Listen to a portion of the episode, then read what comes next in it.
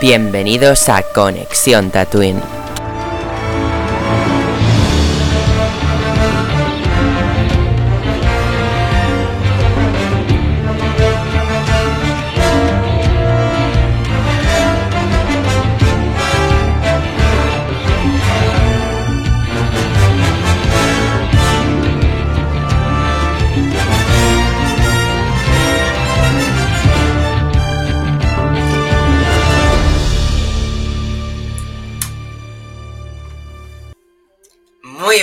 Tatuinianos, bienvenidos un día más a Conexión Tatooine. Eh, hoy estoy muy feliz, súper feliz, estamos aquí reunidos para hablar de un seriote. ¿Me escucháis bien todos? Hacerme así con el dedo y os veo. Genial, vale. Pues nada, tatuinanos, aquí estamos después de tres años de espera, desde 2020 que acabó Mandalorian. Hablan dos, dos, es verdad, claro. Acabó en diciembre, claro, bueno. Dos añitos y un mes de espera. eh, ya tenemos aquí Mandalorian temporada 3. Se me ha hecho muy larga la espera. Pero por fin estamos aquí reunidos para hablar de Mandalorian. Yo aquí estoy con mi casco de Bo-Katan, el amor de mi vida, por cierto. Qué guapa ha salido hoy en el capítulo. Bueno, ya lo hablaremos. Eh, dicho esto, tatuinianos, eh, estoy muy contento. No sé si sabéis, Conexión Tatooine nació con la serie de Mandalorian. Es decir, comenzamos el podcast hablando capítulo a capítulo, semana tras semana, de todos los capítulos de la segunda temporada. Entonces, para mí es muy especial volver a esta serie, estos personajes, y hablar semanalmente de esta serie, que fue con la que comenzó todo hace dos años y... Es que hace dos años, claro. Dos años de Conexión Tatooine, dos años de Mandalorian temporada 2. Dicho esto, hoy me acompaño aquí con mi casco mandaloriano listo para pelear, por si a alguien no le ha gustado el capítulo. Y como no, me ha acompañado de este bebé tan adorable, Baby Yoda. Bueno, no sé, tatuinianos, yo me estoy enrollando un montón, pero ya sabéis que cada semana vais a tener podcast de Mandalorian interconectándose con algunos podcasts de The Bad Batch. Hoy me veis más feliz que nunca, volvemos con los podcasts modo vídeo en YouTube. Estoy hablando muy rápido, por eso es de, eso es de lo que más me ha gustado el capítulo. No sé ni lo que digo, perdón. Me estoy enrollando mucho y no sé ni si estoy vocalizando bien. Pues nada, aquí estoy yo con mis Bocatán, Ninjari. No, es que estoy muy friki hoy. O sea, hacía mucho que no tenía tanto hype de Star Wars. Así que voy a pasar Jordi, ¿cómo te ríes? Cabrón. ¿Cómo te quiero? Eh, voy a empezar presentando al primer invitado de la noche. Que hoy tenemos dos invitados. Buenas noches, Hola. Joan Marc. Hola, muy buenas, muy buenas.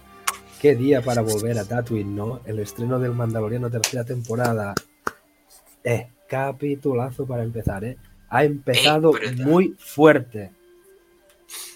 Pues, Joan Marc, eh, bueno, estuvimos hace poco reunidos en persona en Starraco, pero hacía mucho, de hecho, que no venías a Conexión Tatooine como invitado en un podcast. Así Sí, que, ¿cómo pues- se siente estar en Tatooine otra vez? Pues muy contento. Lo hablamos, de hecho, en Tarragona. Quedamos para Bad Batch, pero al final, entre una cosa y una otra, el tiempo, pues preferíamos esta fecha tan señalada como el estreno del Mandaloriano.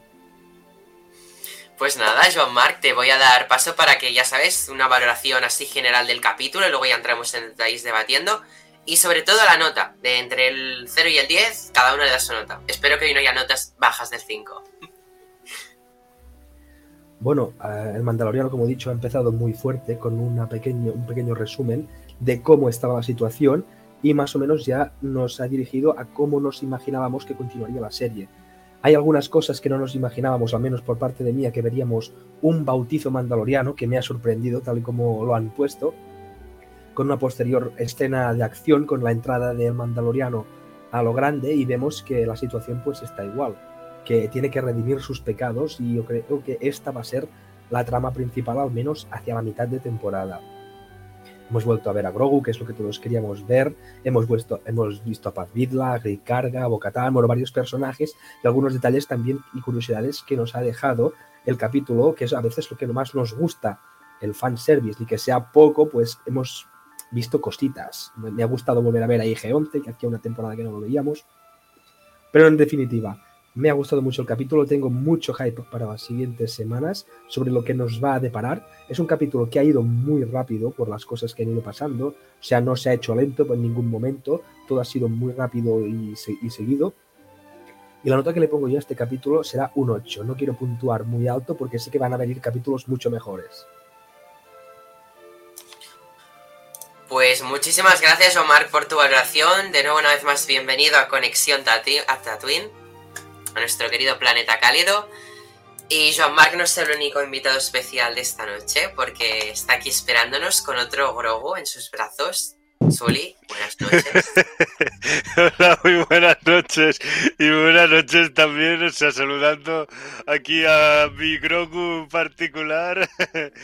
Ah, Ya somos dos con Grogus. Sí, sí, sí. O sea, bueno, es que hoy es un día, hoy es un día para lucir mandos, bocatanes y Grogu, ¿sabes? Así que, básicamente. Y entonces, por, pues, por una ocasión tan especial como el regreso de Mandalorian, que yo también estoy bastante. Y el regreso de Sully a Tatooine, que de hecho no hace tanto que estuviste en Tatooine la semana pasada con Bad Batch. Sí. Y pues nada, eh, otra vez bienvenido de nuevo a Tatooine. Eh, te voy a dejar gracias. solo, ya sabes, una valoración muy corta sobre el capítulo. Vale. Y luego ya pasamos todos a hablar con detalles, ¿vale? Así que Sully, es tu turno, bienvenido. Eh, vale, pues em, sí que, o sea, sí que mm, mi valoración sobre este episodio sí va a ser muy cortita porque realmente mm, em, eh, es, un, es un episodio que valoraría en función de las cosas que me gustan de Mandalorian, que son Mando y Grogu, básicamente. De nuevo, pues bueno, o sea, so- solo lo único que puedo escribir de este episodio es la ilusión que me hace volver a ver a Mando y a Grogu después de tanto tiempo de espera. Que bueno, que sí, que ya lo vimos en The Book of Boba Fett así de vuelta, pero. Pero. Pero bueno. em, volviendo a verles en las aventuras que realmente les pertenecen a ellos. Así, en la serie titular de The Mandalorian, pues bueno, pues era sin duda alguna por lo que yo tenía mm, más hype de la bueno de lo que yo me tenía más hype dentro de Star Wars así y bueno después de un cierto tiempo de espera pues por fin los tenemos. Los echaba bastante de menos pero por fin los tenemos por fin los tenemos aquí de vuelta. Y entonces pues bueno pues de nuevo muy encantado con volver a verlos y también con ver a Griff Carga que o sea, mm, primera, una cosa que a mí me ha sorprendido mucho de este episodio es cómo han cambiado y evolucionado y evolucionado mm, varios elementos de la serie dentro de este comienzo de temporada, como el planeta Nevarro, que es que ya ha ha- es un planeta completamente diferente al que vimos en, en la primera y la segunda temporada. Y también, oye, o sea, también creo que bastante guay, ¿eh? O sea, porque, mm, porque se nota que se notan los efectos de lo que hicieron allí el Mandaloriano y Griff Carga en las anteriores temporadas y lo que hicieron los demás héroes que les acompañaron. Sí, también bastante impresionado con el comienzo del episodio ahí, con el bautizo mandaloriano, como bien dijo Joan Mark. Em, también con esa, con esa tremenda escena espectacular de esa cría, de ese, de ese reptil gigante mm, que, con, que terminando con la, con la aparición estelar del Mandalorian de Din Djarin y Grogu para salvar el día ahí a bordo de su caza N1 modificado. Em, muy me ha gustado mucho encontrarme con elementos familiares de Star Wars y de The Mandalorian, pero también con elementos nuevos, incluso elementos que conectan esta serie con el resto con el resto de pelis y productos de Star Wars y que a la vez también pues lo- sigue expandiendo el universo expande el universo de Star Wars a su manera y de hecho la sensación más todavía me ha, impresionado la sensación de que mm, eh, el universo el universo de Mandalorian es mucho más grande y masivo o sea conceptual y visualmente eh, y a mí eso también me pierde, o sea, lo- lo he sentido como más inmersivo que nunca todavía. Eh, y bueno, también alucinante volver a ver a Bo-Katan al final del episodio ahí en, en esa tremenda fortaleza ahí que habíamos visto en los trailers. Eh, la fotografía, una, una cosa que yo destaco de este episodio es la fotografía que tiene una potencia bestial ahí de película total, de película que se tendría que ver en el cine. Eh, y aún así, pues bueno, quizás a lo mejor yo diría que es, un, que es un comienzo que me ha parecido algo más descafeinado que los, los, primeros episodios de las dos anteriores temporadas. Y entonces yo creo que... Mm, em, entonces yo creo que, mm, o sea, a lo mejor no es, o sea, a lo mejor este comienzo, este comienzo de la tercera temporada no me mm, quizás no me ha impactado tanto como me impactaron los primeros episodios de las dos primeras temporadas, pero aún así, o sea, mm, es bastante interesante cómo empieza y promete y promete bastante. Y, bueno, pues mi valoración del primer episodio, así también un poco esperando a que salgan los a que salgan los siguientes episodios así que seguramente pues van a ser mejores también mm, poniéndome en común con lo que ha dicho Joan Mark pues yo también le pondría un 8 entre un 8 y un 8 y medio así dejémoslo ahí y hasta y hasta ahí mis impresiones de momento pues muchas gracias, Soli. Te voy a dejar y voy a seguir con el siguiente invitado. Bueno, invitado no, el siguiente podcaster de Conexión Tatooine. Jordi, buenas noches. ¿Cómo estamos? Estamos bien, cansados, pues están siendo días de trabajo. ¿Estás feliz? ¿Contento? Feliz, contento y, bueno, y, muy contento de, de haber entrado en The Mandalorian otra vez, que yo desgraciadamente conocí Conexión Tatooine ya cuando había acabado la temporada en, los siguientes episodios y no tuve la oportunidad de venir, o sea que venir aquí a Conexión con mi serie favorita, la que, la que me ha ilusionado y me ha enamorado y, me hace vivir a, su alrededor, pues es, una maravilla. Estoy y tanto. Por fin estamos aquí, gente que no habíamos pues que coincidimos post Mandalorian hablando de Mandalorian. Por fin ha llegado el momento. Pues sí, pues sí. Pues Jordi, te voy a dejar solo y ya sabes tu valoración breve, nota y luego pasamos a debatir todo. Así que nada, Jordi, bienvenido a Conexión Tatooine. Gracias. Pues no, después de, los excelentes acercamientos que han hecho Joan Sully, poco me queda añadir, ¿no? Simplemente sintetizar eh, bueno, la idea de, de Joan Marc de, que me ha encantado todo lo viejo, todo lo nuevo que no habíamos visto en Star Wars, ¿no? que, sigue expandiendo el universo. Pero bueno, respecto a, lo que decía Sully, ¿no? que el capítulo quizá no ha tenido el, mismo punch que, los primeros de las anteriores, o, quizá ni siquiera de los de, los episodios del Mandaloriano de The Book of Boba Fett, eh, me parece que ha sido como una especie de, de teaser de la temporada, ¿no? Ha sido como un episodio, es una serie episódica, pero ha sido un episodio episódico donde hemos visitado las distintas tramas abiertas y, bueno, y a partir de aquí pues, pues veremos cómo evolucionan todas ellas. Eh, en general también estoy muy de acuerdo con su nota. Yo marca de hecho un 8, Sully un 8, 8 y medio. Pues ahí estoy. Venga, voy a reforzar el, el 8 y medio para, para que suba el promedio. Pues Jordi, muchísimas gracias por tu valoración. Voy a pasar ya por último con el último invitado de la noche. Eh, bueno, ¿por qué digo invitado? la costumbre. José, buenas noches. Hola, buenas noches. ¿Qué, estás contento con tu enlace? Estoy muy contento, gracias por pasarme una película de manera totalmente legal. Perfecto, José. Ahora sí que vamos a hablar de cosas legales. Mandalorian, Disney Plus. Bueno, tú lo habrás visto legal porque yo no. Es broma, es broma. Disney Plus siempre, ya sabes, chicos. Pagad por las cosas, no hagáis como yo. Culpa de los de TAR, haberla puesto en streaming, que si no, no tendría yo que estar viéndola en plan Sparrow. Bueno, de Mandalorian, ¿eh? Qué buena serie y es que me encanta, de verdad. Se escucha la melodía inicial y ya dices, esto, es, es Star Wars, ¿no? Eh, lo mismo pasa con Bad Batch. Después se te va cayendo con el capítulo en sí, ¿no? Pero la emoción del principio sigue estando. Bueno, em, iba a empezar diciendo que era muy aburrida, larga, tediosa, pero para eso ya está Andor, ¿no? Así que vamos a hablar de cosas bonitas, que eso es lo que nos trae de Mandalorian. Y bueno, Grogu, ya sé, soy consciente de que solo está esta temporada, o por lo menos lo que hemos visto, para vender figuritas. Ya lo estaba antes, pero ahora ya es como que lo han vuelto a traer como muy abruptamente muy rápido porque tienen que seguir mm, explotando la gallina de los huevos de oro, ¿no? Pero es que me encanta Grogu, así que a mí, aunque esté forzada su aparición, me sigue encantando. Lo veo en la nave y digo, ay, qué mono. Y, pero es que Babu Freak, no me lo esperaba, sabía que iba a salir, pero no me lo esperaba tan pronto. Y encima IG-11 lo van a revivir. Tampoco me lo esperaba que vayan a, a traer tantos personajes así de repente. No sé, cada uno más forzado que el anterior, ¿no? Pero bueno. Eh, después decimos de Marvel con el fanservice, pero aquí no se quedan cortos.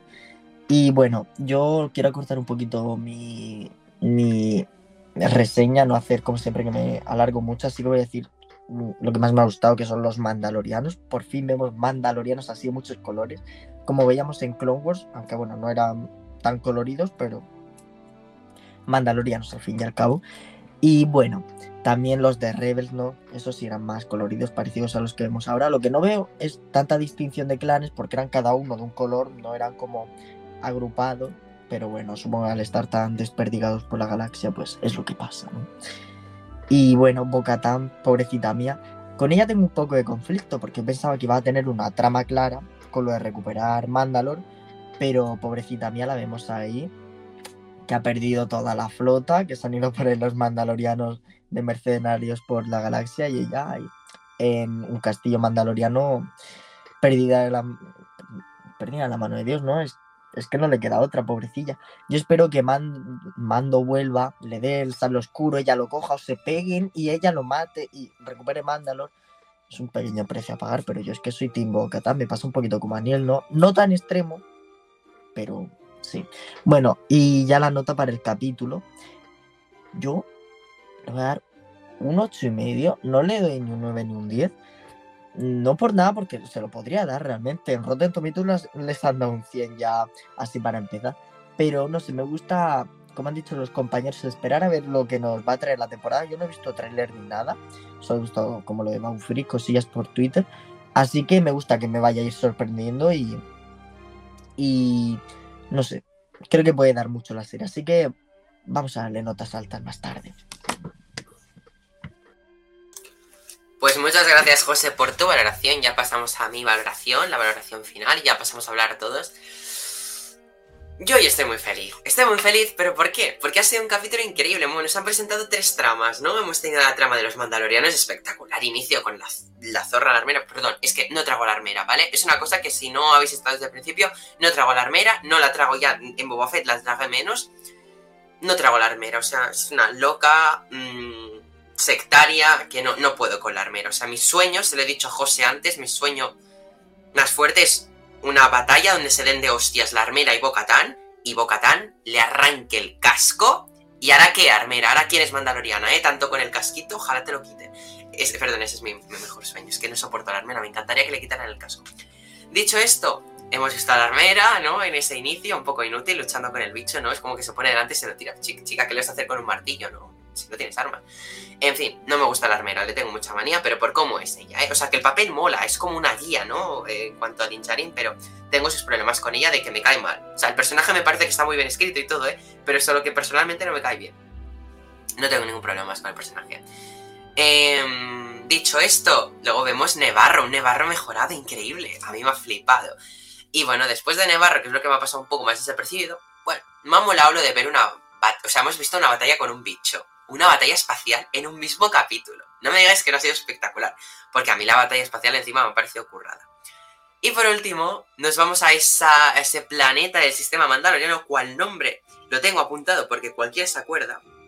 Kalevada, planeta natal del clan Krais, el clan de Bocatán, y vamos en el castillo a Bocatán.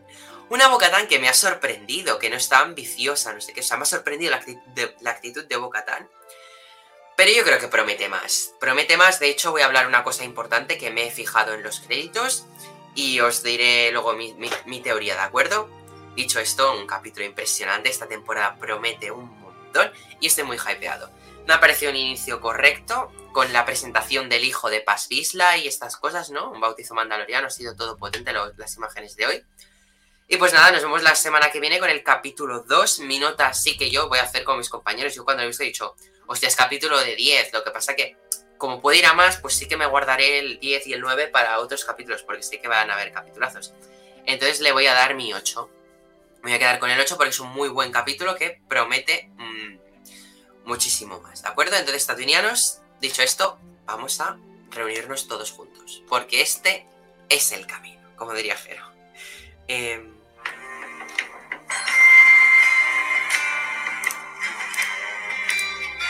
Mandalorianos Assemble.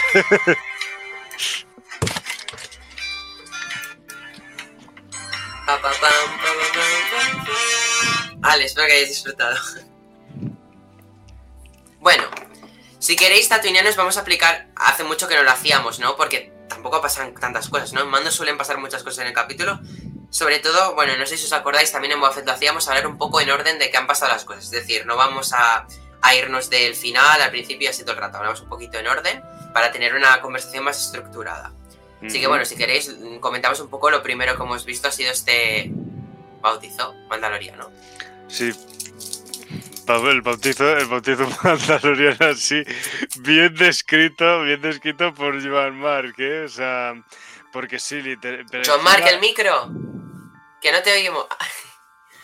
El, di- el diseño Ahora. del casco de los jóvenes mandalorianos con visera más ancha y eh, la parte vertical más corta. Me ha recordado un poco a los antiguos juguetes de los cascos de los, de los primeros clones, con esa visera tan, tan ancha. Nada, De los Legos también. solo ha sido un detalle, pero me, ha hecho mucha gracia ver un casco de un joven mandaloriano. Y además, ese joven, hijo de Paz Visla, por lo que se ha intuido. Hijo, yo no, ni siquiera pensaba que era hijo de Paz Visla, ¿eh? Pero oye, sería, sería A un ver, detalle muy chulo. Yo lo, he color, inter- yo, por el yo lo he color. interpretado por el, el color y porque sobre todo cómo enfocan a Paz Visla, ¿no? Como eh, eh, enfocan todo el rato cómo mira Paz Visla el, el bautizo. Si no, enfocarían a otro mandaloriano, ¿sabes? Yo creo que se ha interpretado de esa manera. Además, creo que leí de alguna manera que saldría el hijo de Paz Visla. Entonces, pues quizás por eso me ha, me ha cuadrado de esa manera. Que igual Pero luego no esta es gente nadie. puede tener hijos. Si no se pueden quitar el casco, se van a poder quitar los calzoncillos. Eso sí, es el casco. El, Por lo menos sí, o sea, no se pueden quitar el casco, pero sí pueden quitarse, sí pueden quitarse el resto de la ropa.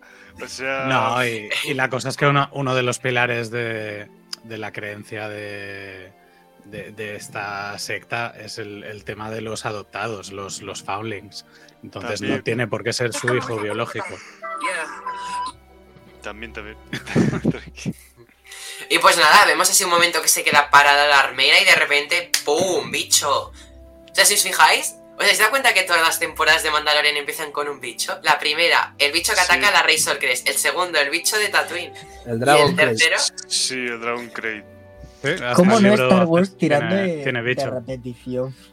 Me encanta el filón. Y es como, no podemos estar más de 20 minutos sin repetir algo que ya hayamos hecho. Pues espera, que aún tiene que venir la Orden 66. También. Todavía le queda. Está en el tráiler, según tengo entendido. O sea que- Hostias, es Sí, verdad. claro, o sea, claro. Ojito, cuidado. claro, o sea... A ver, ¿qué opináis? ¿Cómo habéis visto esa batalla? A mí me ha flipado bastante el ver mandalorianos volando contra A el mí- bicho. A mí, ta- a, mí ta- a mí también, ¿eh? o sea, bueno, porque pre- también porque el diseño, porque el diseño del bicho me ha parecido alucinante, así también un poco la escala, la escala de la batalla, sabes, así también, pues cómo estaba, cómo estaba rodada, así los planos, así de la escena de la escena de acción, así todo eso, también un, también el, el CGI del bicho. Que, mm, que me ha parecido muy bien elaborado. O sea, esa escena directamente, o sea, yo estaba pensando en mi cabeza, joder, lo que molaría esto verlo en el cine, o sea, y lo mismo yo podía pensar exactamente mm, del primer episodio de la segunda temporada de The Mandalorian, que es que, o sea, em, si os acordáis, la escala apabullante que tenía eso, ¿sabes? También. También era una cosa que diría, joder, ¿y por qué esta cosa y por qué este episodio no lo han puesto en el cine, ¿sabes? Igual Bueno, ha- gente, gente lo ha visto en el cine, en la Premiere, lo habrán disfrutado de una manera, también te digo. bueno, Premier de Mandalorian con proyección de los dos primeros capítulos. O sea, Ah, que hay bueno, gente que ha sí. visto el 2. Ahí He lo de dejo. decir una cosa, que cuando fuimos a Madrid por el evento de John Favreau nos pusieron el tráiler en Ah. pantalla grande y os digo que gana mucho, pero muchísimo más. Sí. Cuando ponían el de Boba. Fett en los cines, se ve Hostia. muy bien todo. Yo Porque vi el- hacen el CGI muy bien y cuando lo ponen en cine se ve todavía mejor que en la tele o en Yo, el yo vi el. Yo, yo llegué a ver el tráiler de Boba Fett en el cine, sobre todo la era de Spider-Man, y se veía muy bien.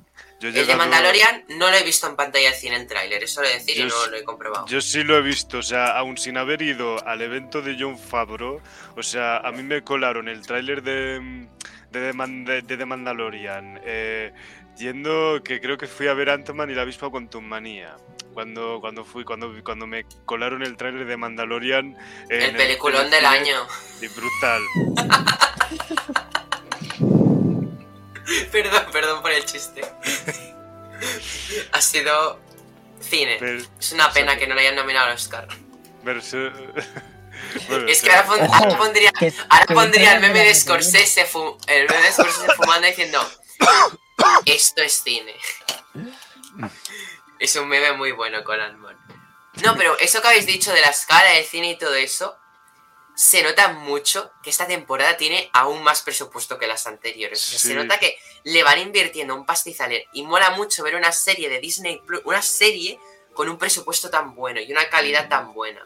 sí, Después de ver según qué cosas de Marvel súper raras hechas para series, de repente ver esto, Star Wars no suele defraudar en ese sentido, pero ver esto, dices, hostia, qué calidad, qué curros se han metido aquí. Y dices, ha valido no la pena la debería espera. defraudar. mm, No debería defraudar Star Wars. jamás. A mí nunca me defrauda. A mí tampoco. A con mí sus sí. críticas y con lo que. que lo digas. No, A pero mí una me tienen cosa, que poner más capítulos buenos, buenísimos, como uno puede ser el de la rana. Ese yo creo que nadie. hostia, es que encima te gusta el peor capítulo de Mandalorian, es que es para darte...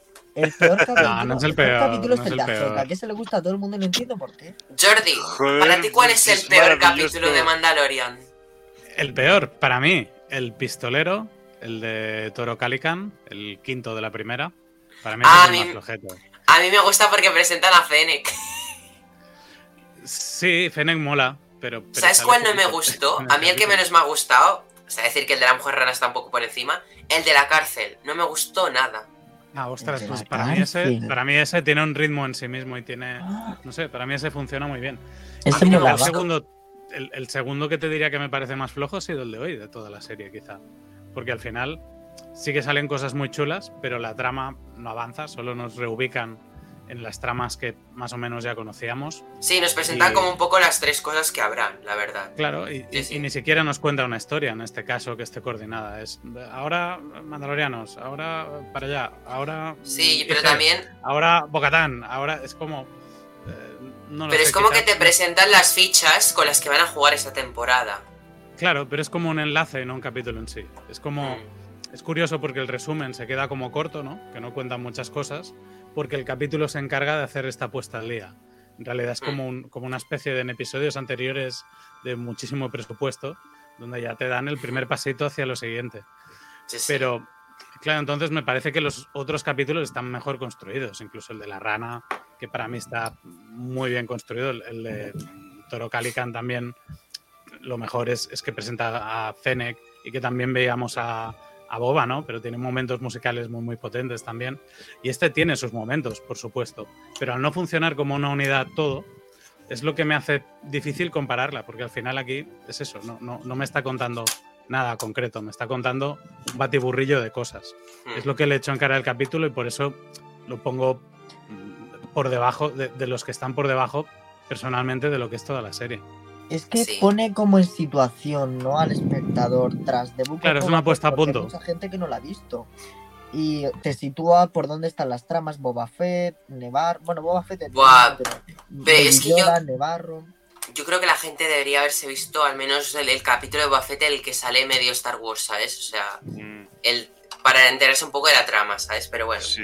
Después también en el capítulo seguidamente tenemos esa charla mando armera, pues en la cual Mm. Mm, la armera sigue para mí igual de pesada con el tema del casquito, ya me cansa un poco.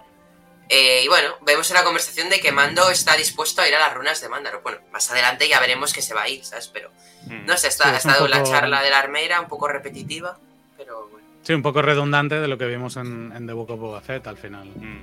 Porque ya Sí. vuelven a explicar lo mismo y ella cuestiona más O sea, me ha gustado, Yo- le he disfrutado. Una cosa, un detalle. Llevo tiempo dándome cuenta en Star Wars de que pasan conversaciones las cuales no vemos. Es decir, Mando cuando entrega a Luke Skywalker a Grogu, o sea, cuando entrega a Grogu a Luke Skywalker, no se dice el nombre de Luke en ningún momento. Y en Boba Fett ya sabe el nombre. Después, en este capítulo, en Boba Fett en ningún momento Mando le dice a la armera que se ha quitado el casco voluntariamente, porque he revisado los capítulos antes de esta temporada. Y sin embargo, aquí la armera le dice, te has quitado el casco voluntariamente. O sea, nos están como quitando ciertas conversaciones, ¿sabes? Porque en qué momento Mando le dijo que se lo había quitado voluntariamente. Porque en Boba Fett Sí, no se lo dice. Ahora que lo dices, esto es cierto. Claro. ¿eh? Hay ciertos sabe que no, que no están calificados. Que no están calificados Pero esto es, esto es muy propio de Star Wars, ¿eh? O sea, el- el- el- empezando que la primera película empieza contándote un rollo de algo que ha pasado y no has visto y te meten una historia en medio de una persecución espacial donde no sabes cómo han llegado allí ni, ni por qué y estás en medio de la batalla. O sea, es, es- es muy Star Wars el, el no explicarte cosas y que de repente, después de un paso del tiempo, hayan pasado muchas cosas Sí, pero a- Aquí hacen referencia a una conversa que han tenido en la cual una cosa no han dicho, ¿sabes? O sea, que no es Claro, ninguna queja eso- ni nada, ¿eh? No, no, pero eso es solo que asumimos que esa es la única conversación que tuvieron, pues esa fue toda la conversación que, que tuvieron, que Mm. seguramente no fue así. Hmm. Yo fíjate que no es- sabemos. A lo No, sí, mejor termina. la armera se enteró por otro lado también. Mm.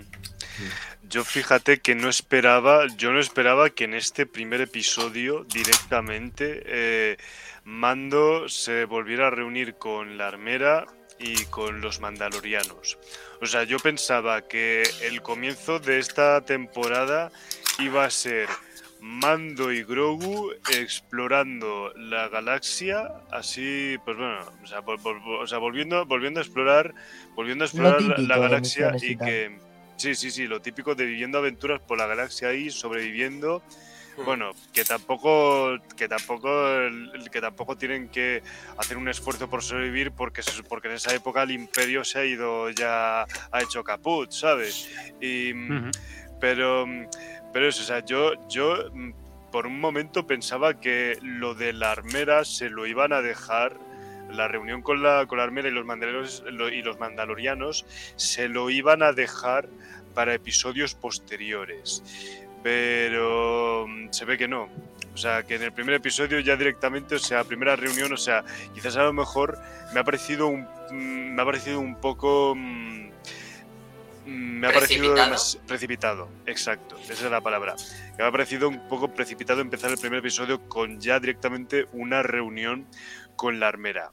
Eh, y entonces sí, un poco raro, ¿no? Así en plan, sí, de- le A acaban mí es de que me ha parecido guay porque he dicho. Man, cuando ha entrado Mando con la nave, digo, siempre Mando salvando la situación. Me ha encantado Sí. ese momento. A ver, que realmente también sí, fíjate, la aparición ahí, la aparición ahí de, de Mando y Grogu salvando, salvándoles la vida a los mandalorianos es que también me parece una manera muy, muy efectiva. O sea, realmente sí que me parece una, una manera efectiva de dar inicio a una temporada de The Mandalorian y encima más todavía si después de ese momento me pones el tema principal de The Mandalorian, el porque como si fuera una película, como si fuera una película de superhéroes, ¿sabes? Así, eh, en plan de cuando llega el superhéroe así y suena su y suena su melodía principal, ¿sabes? Y también como como por pues también por ejemplo como una película de lo como en las películas de los Vengadores que cuando sale el título de, de los Vengadores suena la musiqui el tema principal de los Vengadores, ¿sabes? Sí. Pues así, pa- pues así. Un leitmotiv. Sí, el leitmotiv ese. Claro. Sí, Pues mola mucho porque, o sea, eh, siempre lo hacen en Star Wars, te anticipan mucho, ¿no? Y, y justo están en plena batalla y se oye con la flauta. Y de repente hace la nave. ¡Fiu! Pa, pa, pam, pa, pa, pam, pam, pam. Y ha sido increíble. Y el derrape de la nave y todo. A mí me ha encantado la entrada de mando.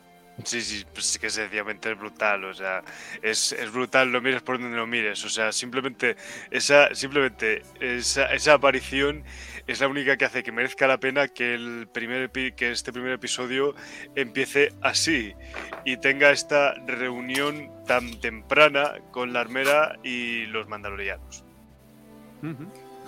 Bueno, ya sabéis que todos en cualquier momento, cualquier cosa que queráis añadir, Sí. Adelante. No, yo, yo iba a añadir que quizá me ha faltado una escena previa a la batalla que, no sé, que me introdujera un poco más el, el tema del bautismo o, o que mostrara de una forma más evidente si realmente era el, el foundling de, de Paz Vizla, ¿no? Una, una conversación entre los dos sí, antes del bautizo.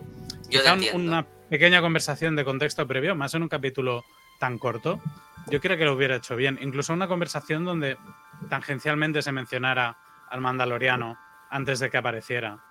Eh, yo no sé, me ha, me ha faltado ese, eh, esa pequeña introducción antes. Empieza con una imagen muy potente, claro, la del bautizo. Pero yo creo que, que eso, que algo que le hubiera añadido un poco de contexto, le hubiera, le hubiera ido bien. No sé, es fácil decirlo a toro pasado, ¿eh? pero bueno. Es que Sí. simplemente Bueno. es, es Yo, eh, pensar dónde buena, podrían la haber metido más minutos. Yo la primera escena la doy por buena y a mí me ha gustado ver la, la ceremonia del bautizo mandaloriano, que de hecho no, no, no, no es muy diferente al de un bautizo cristiano, de coger el agua y se la iba a, a echar por el casco. Es verdad, porque la chava, Sí, la sí. chava agua al casco, o sea, sí, fíjate. O que uno judío, O sea- pero en el judío te, te quitan el casco.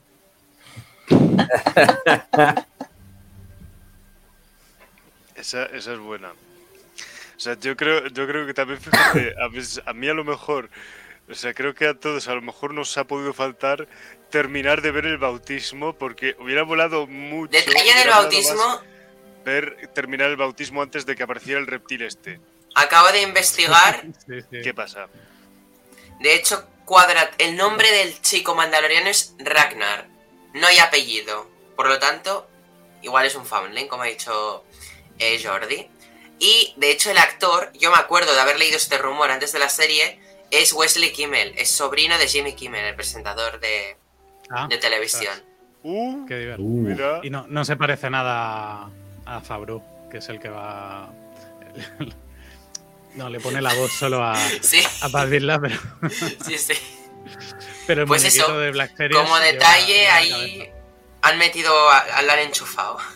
Bueno, pues por, por las entrevistas, ahí hay mi Kimmel, o sea, como, como no podía ser de otra forma. Yo me imagino una entrevista de Jimmy Kimmel, ¿no? Debió entrevistar a Filón y a Fabro. Y cuando Sí. acabó la entrevista le debió decir, oye, ¿qué tal si enchufas a mi sobrino? Le da el currículum. Total, total. Seguro que fue así la conversación. Bueno, para seguir un poco, luego vemos un viaje hiperespacial. Postdata, yo no sabía que de la cúpula de Baby Yoda en la nave del N1 podía pasar por abajo al otro lado. Eso no lo sabía que estaba ahí. Se ha descubierto hoy esto. Me ha Claro. molado mucho ese detalle de que pueda pasar por abajo. Y bueno, dicho esto, aquí ha habido un momento importante, un easter egg, ¿no? Hemos visto... ¿Alguien sabe el nombre, perdón, de esas ballenas que hemos visto en el hiperespacio? No me acuerdo el nombre de la especie. Son los Purgils. Purgils, Purgil. vale. Purgils. Las especies Los estas vistas en Rebels, Sí, muy conectadas con Ezra Bridger y compañía. Yo solo digo que se viene la serie de Ahsoka. sí. O sea, se viene, se, tiene que venir la conexión tremebunda, bueno, también la continuidad tremebunda entre The Mandalorian y The Book of con Ahsoka, que encima, o sea, es que sí, o sea, directamente, directamente, si están diciendo que estas series de Star Wars están formando como una especie de saga que va a, que va a dar lugar a una especie de endgame con Throne, pues, o sea, esto, con, esto quizás a lo mejor parece que lo reconfirma, ¿sabes? O sea, si de repente aparecen los Purgils ahí que te lo están indicando de manera sutil, te vamos a meter aquí unos Purgils, o sea, para que pienses que, mm, oye, que esa, Bridger se llevó a Throne con los Purgils.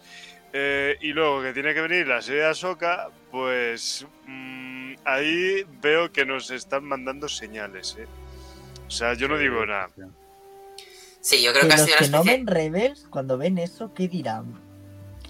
Es como. Pues Es que ha habido- ha Pero sigue un molando, ¿eh? Ha idea. habido un plano precioso que se ve el N1 súper chiquitito y los Purgils estos Claro. por toda la pantalla y he dicho, ¡ay, qué belleza! Y es que yo creo que ya no es que sea para la serie de Ahsoka, o sea, porque yo creo que en esta temporada saldrá tanto Ahsoka como Sabine, como mucho, ¿sabes? Para presentar la serie de Ahsoka. Sí, Entonces creo creo que- Haciéndola.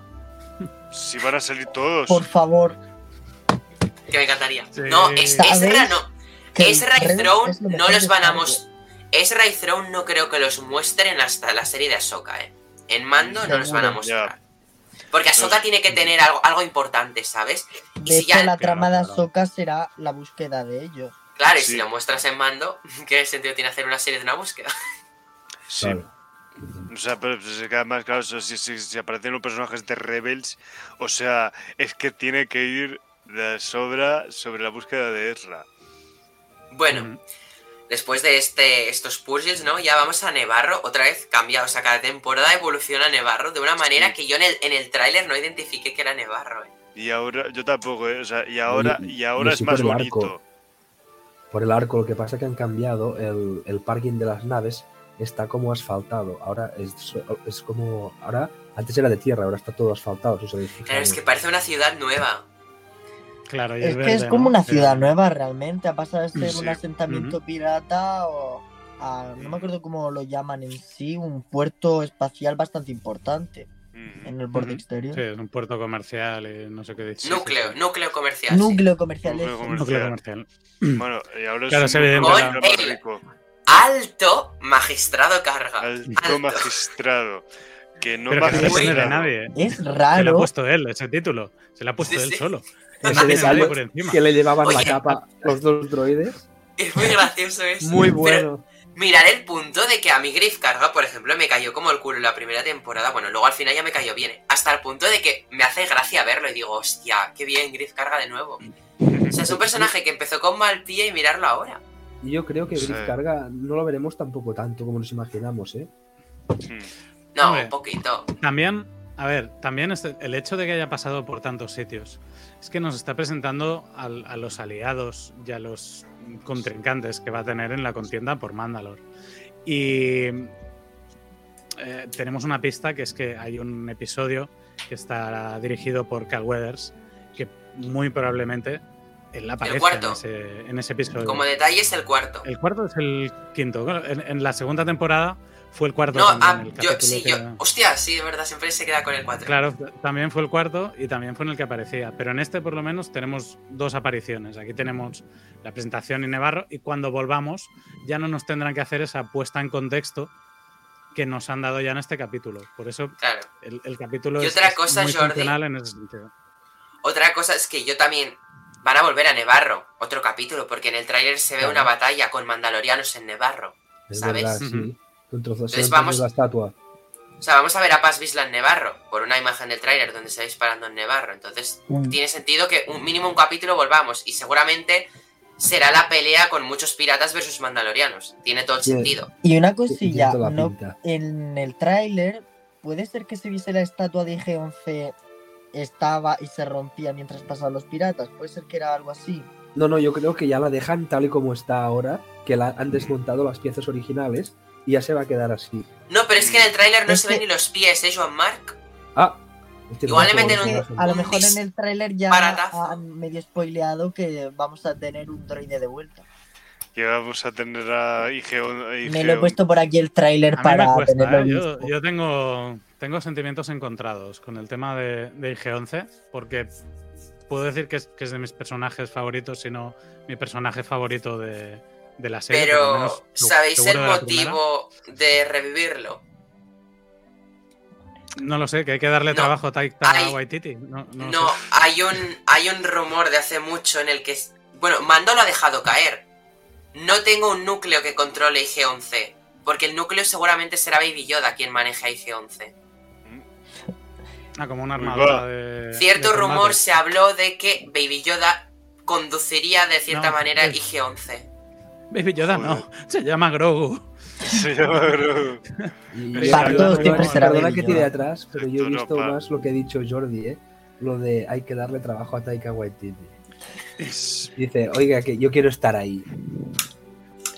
Bueno, yo solo, yo solo digo eh, un, un- un rumor del que se habló en su tiempo de que Baby Yoda podría llevar la armadura de IG-11. En cierta manera. Hostia, conducirla. sería la Eso sería polla. muy guay. Sería un, un Entonces, no sé si os fi- fi- escuchar si eso, mirar el capítulo otra vez y mirar cómo dice Mando, no hay algo que controle, o sea, no tenemos lo que controle. Y Mando dice, ya lo conseguiré y seguramente lo deja caer ahí porque quien lo controle será Baby Yoda. Estaría bien. Ah, Que lo han dejado caer por ahí. Realmente además molaría el- porque lo que molaba de G11, en fin, eh, fue su sacrificio. Sí, Eso lo hizo ca- que calase mucho entre los fans. Esa sí. escena. claro, que- pero es que- Si que- lo revives, pierde mucho. y que protegiera y que protegiera a Grogu y además también les diera una somanta una santa paliza a esos Stormtroopers de mierda que le dieron Eh, un respeto al imperio. Al imperio se le debe sumisión, cariño y respeto. ¡Una mierda! No, pero claro, hay, hay- hay un elemento que hace, que hace imposible Tremendo. recuperar a, a IG tal y como era, que es que su memoria está dañada. IG era como era porque lo reconstruyó Quill de cierta manera, le entrenó, no, no le programó, le enseñó de alguna manera. Y eso fue, aunque, aunque hemos tenido. Yo solo te dejo caer de lo que te he dicho. musical, no, no, a mí me, me encantaría, te lo compro ya. O sea, no, por eso te digo que tenía sentimientos encontrados porque no creo que, que pueda devolverse porque no veo a Mando eh, a- a- enseñándole a andar, aunque quién sabe. Eh, yo te compro de- el Mazinger, el Mazinger Grogu ya. Es que de hecho también dicen los Anza, Ancilanos, no me acuerdo el nombre de la especie de Babu Babu Freak. Freak y compañía. Babu Frikis, los Babu Frikis, como frikis como nosotros, eh, dicen que no podrían conseguir esa pieza y que la consiga Mando. Lo dejan por ahí de cierta manera. Y pues yo creo que es Man- que si es una me pieza de memoria, es como los móviles de ahora, si se te rompe y no lo tienes en la nube, que no sé si en Star Wars tienen nube, no sé de dónde van a sacar la memoria. Hombre, tienen hiperespacio y no van a tener una nube. ¿Vosotros tienen habéis dado tele. cuenta de una ¿eh? cosa? Bueno, hasta de los Andor no David sabíamos que tenían tele. ¿Qué, perdón? si os habéis dado cuenta de una cosa, que empiezan hablando su idioma y acaban chaporreando ¡Ay, qué el, risa! el- el ing- acaban chaporreando Me el ha hecho mucha gracia cuando, cuando decía Boken, Boken, en vez de Broken decía Boken, Boken. Que se dice. Pero sí, sí, en que- español, en español y en inglés es igual, hacen lo mismo, pero es súper gracioso. Pero me ha gustado más el español que el inglés, como suena. Ah, lo han doblado. En... Sí, sí, Sí, han en- doblado, en está, español está también, gracioso. Sí. Y sí. como en sí. español que dice Otto, Otto. Sí, es Ah, como así, como hablan como bebés. Sí, Ah, vale. roto, sí, A decía roto, a ver. roto, no pieza, funciona. Una cosa así. Empieza había a momen- funcionar. ah, bu- y entonces, a un momento que, o sea, un momento que también decían, a ver, entonces no para nada, ¿sabes? Porque Ay, Pero allí Bebé ellos malo, bebé malo. Tienen Bebé su, malo, casi- tienen así su casita, como los hobbits, que entra mando y está ahí Y agachado, Mando que tiene que estar como ahí si fueran así. una madriguera. Me habría hecho gracia ver cómo entraba Mando a la casa, porque vamos. Mm, Bueno, ha estado graciosa la parte de... Pero era Babu Freak en sí. Sí, Yo creo que uno de ellos era Babu Freak. Uno, sí. sea, uno de ellos sí. no podías. Vale. No, Oye, y no. adorable el momento de Grogu. Yo de, si digo Baby Yoda me da igual, o sea, yo... Se me escapa.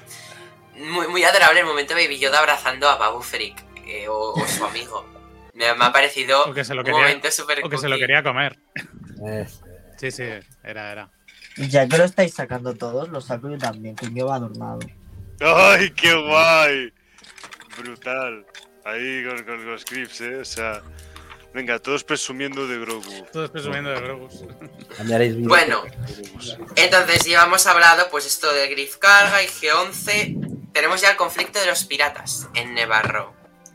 Siempre son gustado. los mismos, o son de la especie Hondonaka, o son los. Me ha gustado mucho el duelo con, con Griff Carga. Sí, O sea, no me esperaba a Griff Carga disparando así de bien, ¿sabes? Ujú. O sea que bueno, además también, oye, que también era, también siendo de nuevo un otro duelo western espacial en Star Wars, pues oye, también esta clase de duelos se agradecen, ¿no? O sea, así que de, Sí, de ha sido un vuelta, momento divertido. de vuelta, ¿sabes? Sie- Siempre, siempre es divertido ver duelos de western, ver duelos de western en Star Wars. Ahí, En los O sea- primeros capítulos de The Mandalorian siempre hay. tam- sí, eso es cierto. Y el otro día estaba viendo el capítulo de que sale Cat Bane y fue muy western también ese duelo con Cobb Vanth y Cat Bane. claro. Sí, sí, sí. Fue increíble ese duelo. Sí, o sea, pues, ese de, los de los mejores, bueno, de los mejores, de los, para mí de los mejores de los western, o sea, encima el segundo mejor de Cat Bane para mi gusto, o sea, pues después de también de, de ese de ese que a mí me rompió el corazón en mil pedazos con contra Hunter en The Bad Batch, o sea, uf, yo sigo pensando en ese duelo y todavía A no mí sé- me flipó más Cat Bane versus Fennec, fíjate. Bane ¿Y por qué será que en todos está Cad Bane? Porque es el mejor. Era, ¿Habe- ¿Habéis hablado Era. del nuevo villano? era. Del El rey villano. pirata este que ha aparecido. Ay, no me ha. Mira, no me ha gustado nada el diseño del rey pirata. A mí Pues me ha es recordado pirata. mucho el de como- piratas, mira, el de Piratas del Caribe, así con toda... Sí. sí, se movía, se movía muy de Jones. David Jones. Es que a mí me ha gustado mucho cómo nos iban enseñando los piratas de, de razas conocidas y cada vez se iban poniendo como más exóticos a cada Mm. nuevo pirata, ¿no? De- había Había uno que nunca- Y- y luego había un Clatu- un clatuniano. Clatu, sí, un clato gordo. Ujú. Y al Sí. final, cuando hemos llegado al puente, me has visto el, el jabalí ese y, y la cosa del pantano en, en versión Sí, mecánico. Sí. Y me ha flipado. Además, he pensado, hostia, este personaje me cuadra aquí, pero es que me lo meten en Willow y también me cuadra. Me, me ha parecido muy, muy exótico. Y muy, O sea, a mí no me ha gustado nada el nueva. diseño del Capitán Pirata porque he dicho, ay, no me, no, me, no me suena Star Wars, ¿sabes? No le he visto una especie de Star Wars. No sé por A qué. mí me ha sacado un poquillo, la verdad. Os, pa- os Bueno, paso una, curiosidad gustado, por si alguien la quiere compartir, que es un- una cosa que he descubierto esta tarde, que he visto que el destructor que lleva este capitán pirata es un Sí. destructor de estilo eclipse, o parecido, porque los eclipses eran más grandes. Si pones el enlace Nil, lo podremos ver. Sí, sí, lo tenéis puesto en el chat si queréis verlo. Eh, a ver. Imperial Eclipse. Ah, sí. Sí, sí. Juju. Joder, y encima, y encima del Imperio. Los Eclipse eran chulísimos, pero se quedaron en Legends, ¿no? ¿O estos los llegaron a canonizar? Bueno, se ve que ahora mismo. solo, solo lo- yo solo Ahora hay algo, algo parecido, ¿no? Por lo menos tenemos algo parecido. No Sí. sabemos si. A lo si mejor los han una recanonizado. flota. Sí, a lo mejor los han recanonizado y es. No sé. Porque en Bueno, el, Battlefront 2 el- yo me el acuerdo que imperio era muy grande. ¿eh? Cuando la Operación Ceniza unos parecidos, pero no llegaban a ser los Eclipse, eran otros. Mm, Eso es verdad. O sea, los destructores imperiales de toda la vida. Pues Nos sí, sí, me ha recordado un poco esta nave de los cómics por el tipo de, de morro así en forma de gancho que tiene. Mm. Sí, yo de hecho estaba mirando la nave y digo, hostia, es guapa la nave. Postdata, em, batalla de naves, muy guapa. A mí me ha Sí. gustado cómo está hecha. Sí, sí, o sea, además Vemos otra vez eso de ahí- que Muy al el caza episodio N1 cinco. de Naboo hace saltos subluz, que ya nos lo mostraron en Boba Fett, que es esto de que no va la luz, pero la velocidad es casi como lo- si lo fuera. Y la gente se queda rayada, en plan, ¡pum! se ha ido". Que eso es muy parecido a. Desdentado en cómo entrenar a tu dragón cuando se escondía entre las piedras y atacaba por sorpresa. Me ha, me ha recordado mucho a eso. Es un es símil extraño porque es de una pelea así de animación de dragones, pero es verdad. No, pero sí, sí, tiene su, Nah, tiene su punto una- de ahí. Es una buena, es, es una, es una buena comparación, ¿eh? O sea, Sí. un- Ay, ahora que Mira. estoy viendo el Funko de las cabras de José, ya sé por qué han contratado a Taika Waititi. Tenía que pagar los Funcos que nos han vendido las cabras. Es, es verdad, están todos cogiendo polvo los de Thor. Pues he vendido un montón, ¿eh? Personalmente, nosotros ¿Ah, sí? hemos vendido muchísimos. Sí, sí. Sí, sí. Se ha vendido muy bien de los grandes. Las No, mira, cabras ¿sabéis sí. lo que- Yo estoy buscando los peluches de la Disney y no se venden en ningún sitio, ni en Wallapop. Bueno, después, Sí, antes de pasar a lo siguiente, que nos estamos ya yendo de Nevarro, nos han dado detalles de lo que más nos preocupaba esta temporada y cómo iban a solucionar el despido de Gina Carano. De Muy rápido. y muy frío. ese despido. Disney, readmítela, por favor.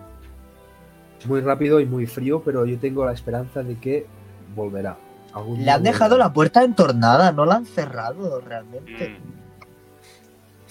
Mm, Lo han Bueno, dejado sigue- Como está viva, está trabajando en, en sus cosas, sí, de- o o sea, sea, me refiero a que está en su, su apartado galáctico de Marshall o de lo que sea. sí, y que le han cogido las fuerzas especiales. Porque ella Sí, es la que se encarga como de llevarlo al tribunal de guerra y tal. Sí, Lo mismo rescatan el proyecto ese que metieron en un cajón de Caballeros de la Nueva República. No sé, a mí me encantaría.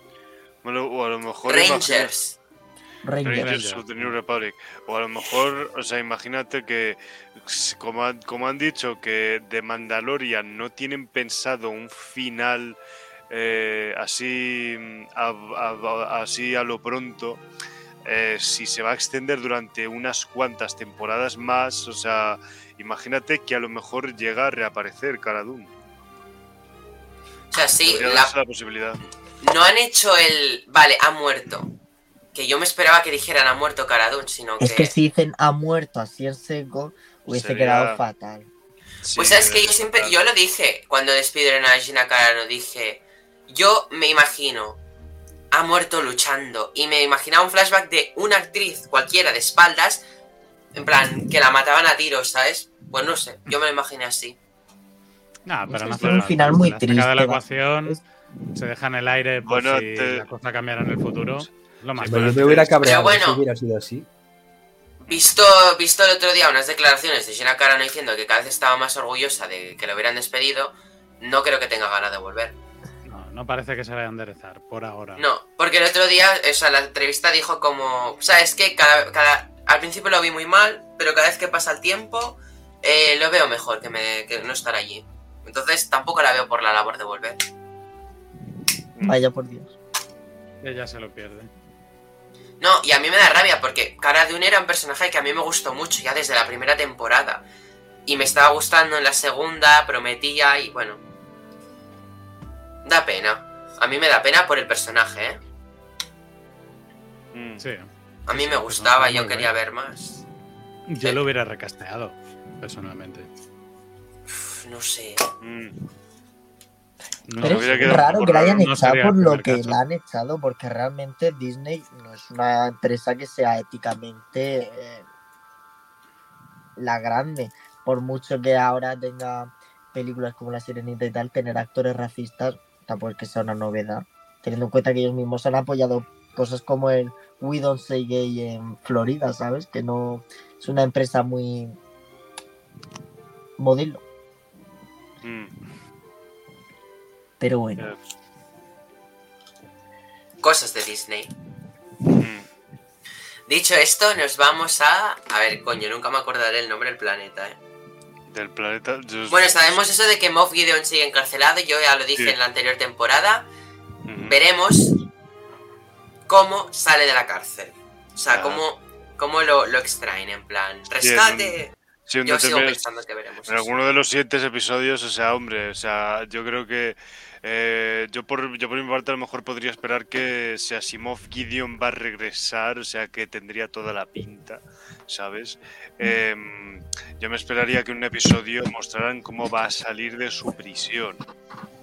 O sea, es que a la premier vimos al doctor Persing y, a, y Giancarlo Espósito, no tiene toda la pinta que vuelven en. Bueno, en la premier. Sí, porque Giancarlo ya lo ha dicho mil veces, que él sale en esta temporada y en todas las que van a venir. O sea, eso no es ningún secreto. Y Pershing sale en los trailers. Lo que en la premier vimos a Rosario Dawson y a Ming Na Wen. mm, Ah, y a Cosca Reeves, la actriz de Cosca. ostras. Y a, y a Bill Burr. También, es verdad. Bill Burr es Mix Mayfield. Vamos, sí, sí, sí. Son algunos Sí, de los invitados que no quisieron captar la atención a través de las redes sociales oficiales de Star Wars o de The Mandalorian. Es- se están guardando cositas, ¿eh? Ahí yo veo que Después, están bueno, guardando vimos que fue la actriz de Pelimoto, Amy Sedaris, pero bueno, como esta ya sale en el trailer, no es ningún secreto su participación. Pero sí que hay detallitos como, no me acordaba de Bill Burr, Joan Mark, pero también Sí, tenemos pero a la actriz de Cosca, a Rosario y a Ming. Sí, pero también en la premiera había a Daniel Logan, que es el Boba Fett del episodio 2. Sí. Aquí, aquí me he quedado. No, yo- creo que este es porque tiene que chupar del bote de... Me han invitado a la premier. tienen que rentabilizar las firmas de la Celebration, que las venden muy caras. Ostras. ¿Sabe- ¿Sabes cómo hace eh, Shoktil Gómez? La de... La de... eh, ¿Cómo se llama?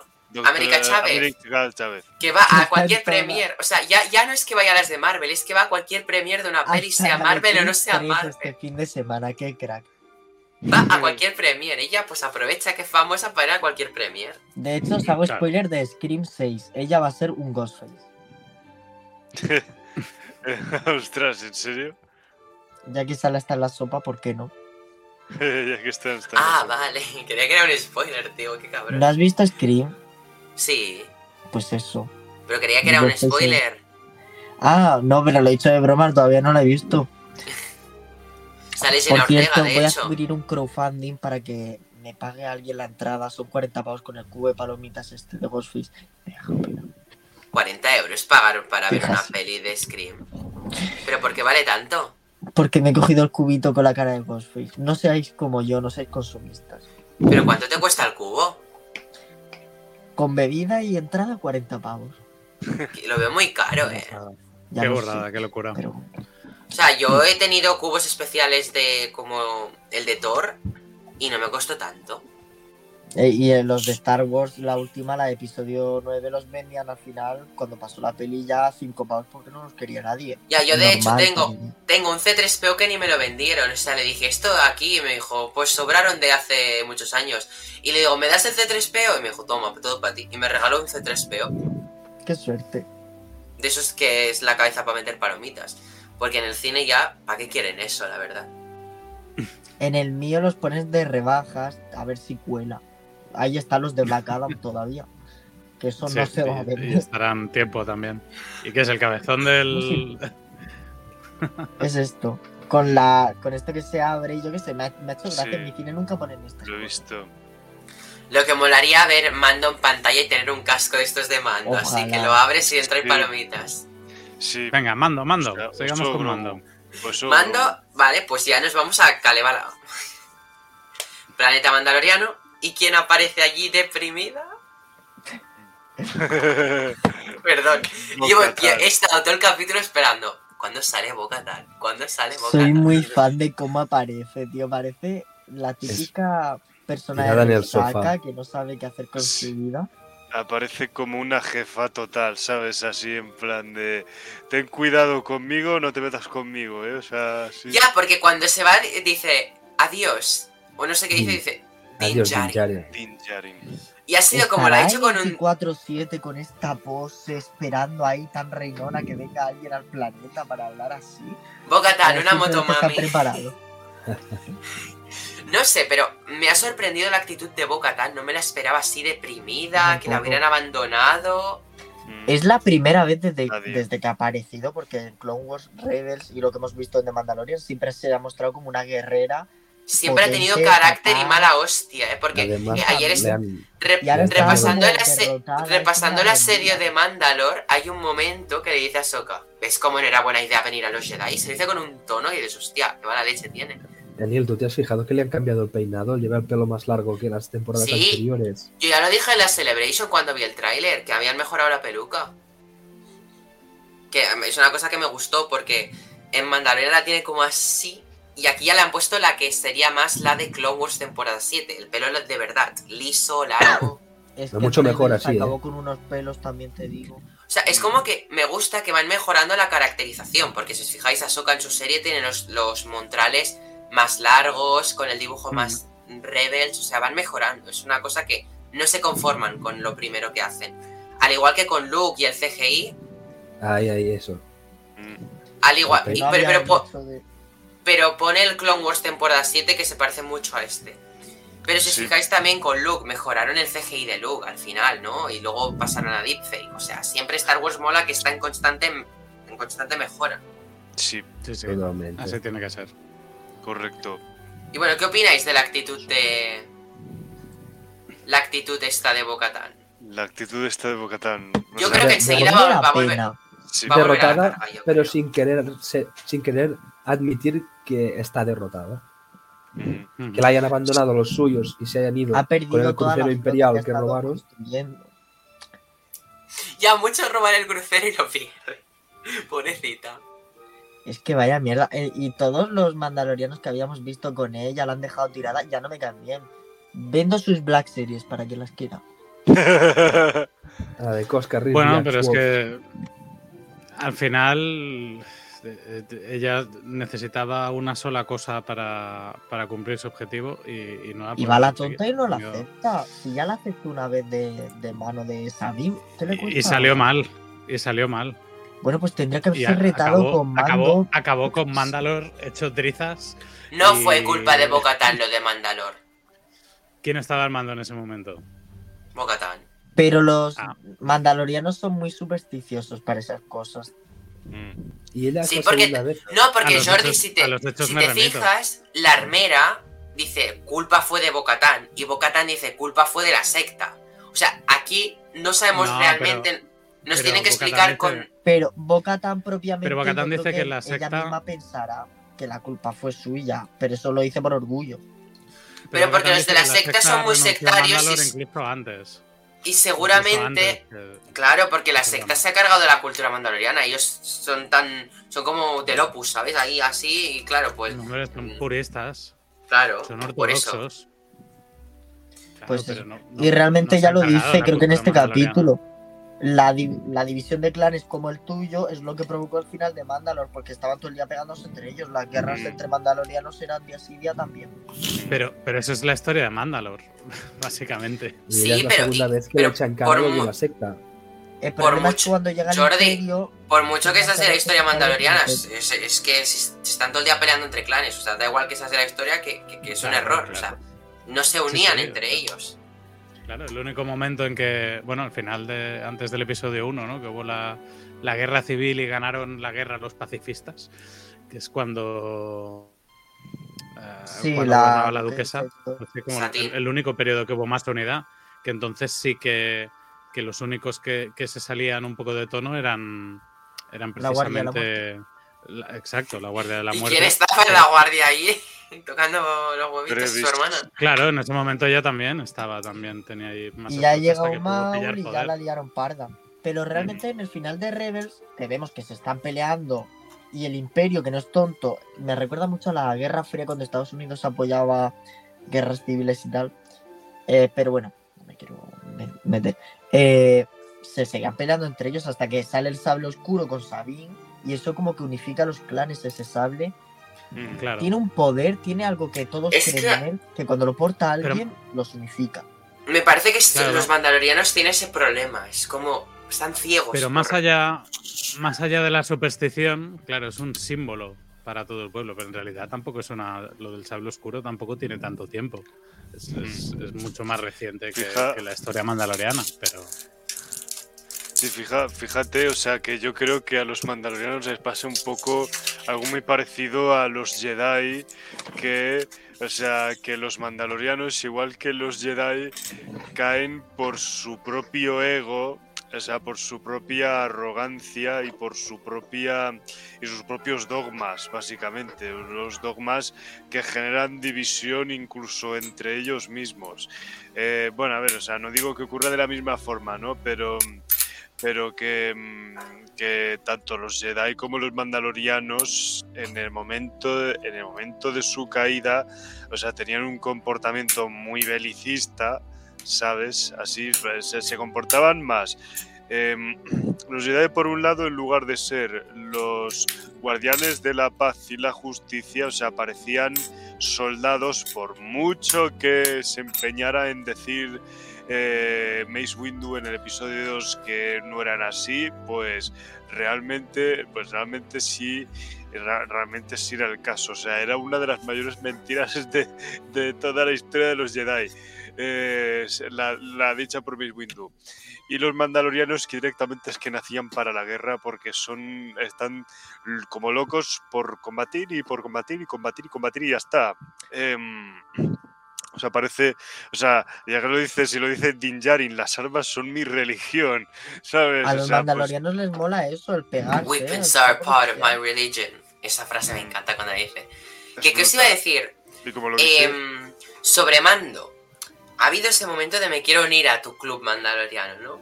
¿Vosotros Sí, creéis pero- que llegará un punto en el que Mando, pues no se quite mucho el casco, pero porque es su cultura, pero en el que le dé igual y no se sienta no mandaloriano por quitárselo? Es decir, que haya momentos en el que por necesidad se lo tenga que quitar y no se sienta mal, y luego se siga sintiendo mandaloriano al quitárselo, pero que no se lo quite mucho por...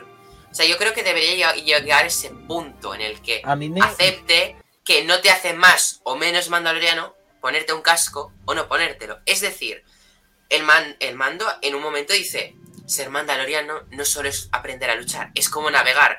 Pues tío, si dices esa frase, cae en que ser mandaloriano no es llevar un casco, es seguir la cultura, ¿sabes? Tener Sí. ese honor, esa honra. Pero, Claro, pero es. A Pedro Pero yo es creo que- el, pero creo que el claro, personaje símbolo también. debería también aprender. Sí, ya lo sé. Todos lo tienen como símbolo. Pero se lo pueden quitar cuando quieran, ¿sabes? Realmente no sea- Bocatán va más con el casco quitado que con el puesto. Ujú. Ya. O sea, que Y o así sea, le va. todos. pero si es que Y también, o molaría sea, que Mando aceptase lo que estás diciendo tú, Neil, que mm, mm, ser mandaloriano no es llevar un casco permanentemente. Que si estamos encerrados en una cueva, me lo quitaré para comer contigo y me lo volveré a poner, ¿sabes? Que eso molaría que llegara a ese punto de aceptar. Y no sería una gran evolución del personaje. ujú. Sí, porque Claro, de, pero él- de tragarse la él- sopa por debajo, como en el, un capítulo de la primera temporada. sí, sí, sí, sí, sí. Pero él tiene que convertirse en un símbolo también. Y él tiene que convertirse en algún momento.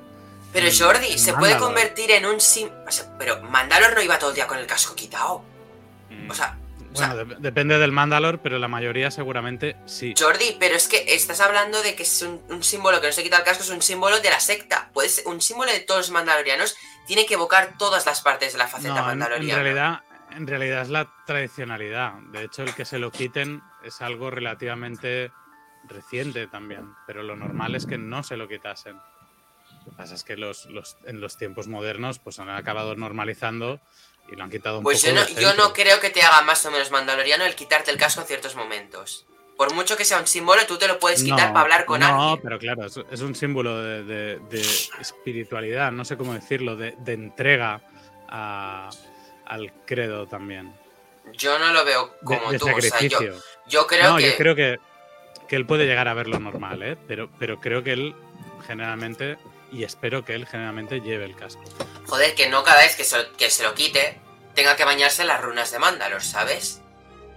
Porque No, si vamos a estar no. así todas A las temporadas de. son las runas las que le descubren que todo eso no es más que un fanatismo. Tipo, llegas ahí, te bañas y.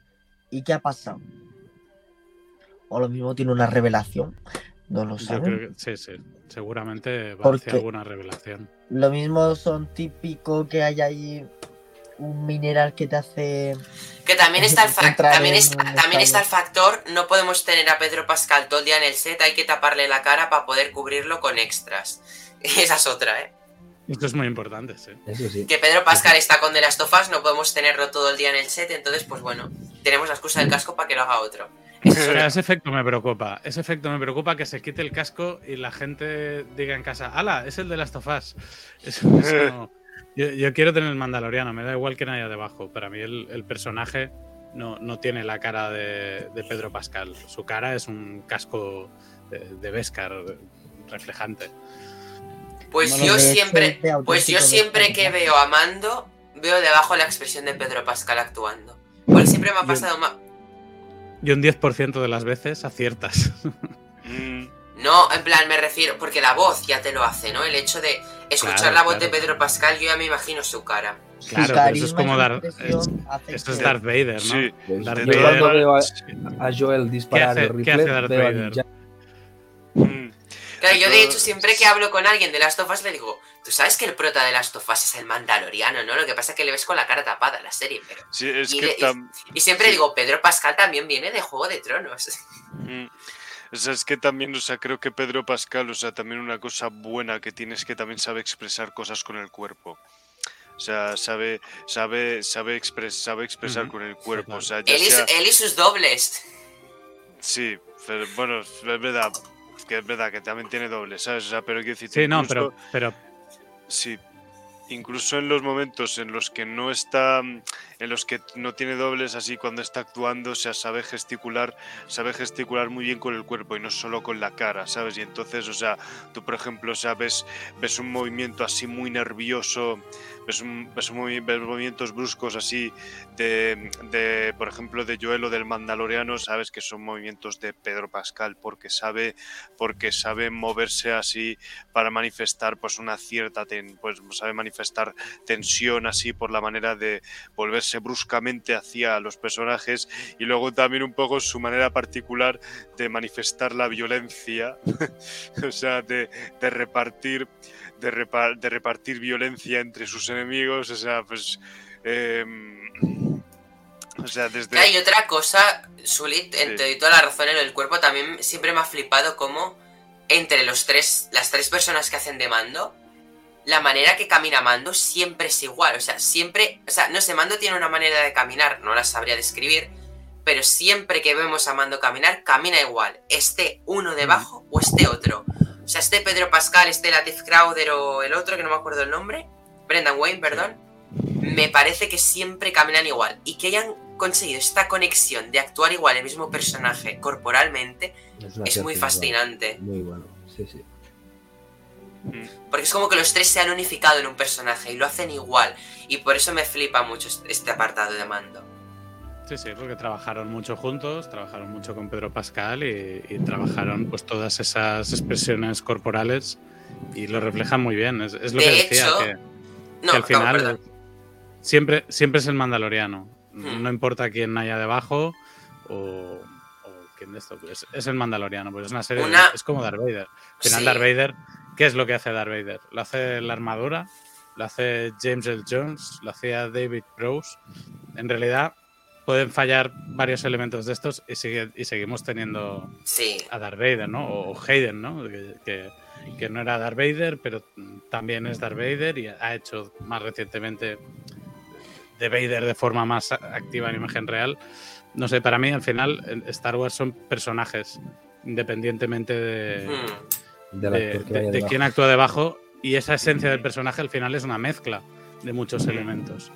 De hecho, Jordi, una cosa interesante que quería decir antes de los créditos era que si os fijáis en los créditos de, de esta temporada, cuando ponen, o sea, dos cosas de los créditos.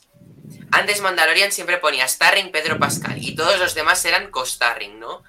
Esta temporada ha pasado de ser starring con Pedro Pascal y han añadido de starring a Katie Sackhoff. Es decir, Ah. esto nos hace ver de que serán coprotagonistas tanto Pedro Pascal como Katie Sackhoff, que es la actriz de Bocatan. O sea, es como que la han subido de cargo y en los créditos la tienen como que es la protagonista, tanto Pedro Pascal como Katie Sackhoff. Y luego en co-starring nunca habían salido Brendan, Fre- eh, Brendan Wayne, perdón, ahora me he ido a Brendan Fraser, el de la ballena Oscar, no me perdón. Brendan Oscar Wayne, que se tiene que llevar. Brendan Wayne y Latif Crowder ya, sal- ya salen como actores de la serie. Antes salían como dobles. Ahora ya salen como actores. O sea, me ha gustado cómo está mejor en muy créditos. ¿no? Tenemos que Katie Sackhoff sube a ser una, una star dentro de la serie y que los de mando pasan de extras a actores. Por otro lado, No es pos- no en la banda que sonora- hecho- que perdón, Perdón, no, no es posible que hayan hecho algún otro papel, que hayan interpretado, por ejemplo, a los piratas, alguno de los piratas o así, y que por eso los han. No, porque si te fijas, si te fijas en los créditos si te los miras los ponen juntos, los ponen en pack, no ponen Bren- en Brendan Wayne y Latif, o sea, es como que los ponen Claro. en pack. Al hacer el, mismo personaje, el pirata principal sería, ¿no? Claro, No, me me refiero Sí. que han puesto al actor, a los dos actores juntos, como que hacen el mismo personaje. No sé si me explico.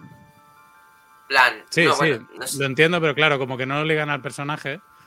Y, y normalmente en los créditos vemos a los, a los principales actores del episodio. No, no, sí me parece muy bien, ¿eh? De No, de hecho, no, de hecho, Bane, añadiéndolos una- a los créditos. cada Bane hay un actor que revisando los créditos del niño, Bane tenía otro actor, que no era ninguno de ellos dos. Porque he revisado los créditos para ver lo del hijo y, no, y salía otro actor, ¿eh? O sea, seguramente es por mando. Y la banda sonora ya no la compone Ludwig Göransson. Nos hemos quedado con los temas principales compuestos por ellos, pero ahora la compone otro, otro señor, el mismo que Boba Fett.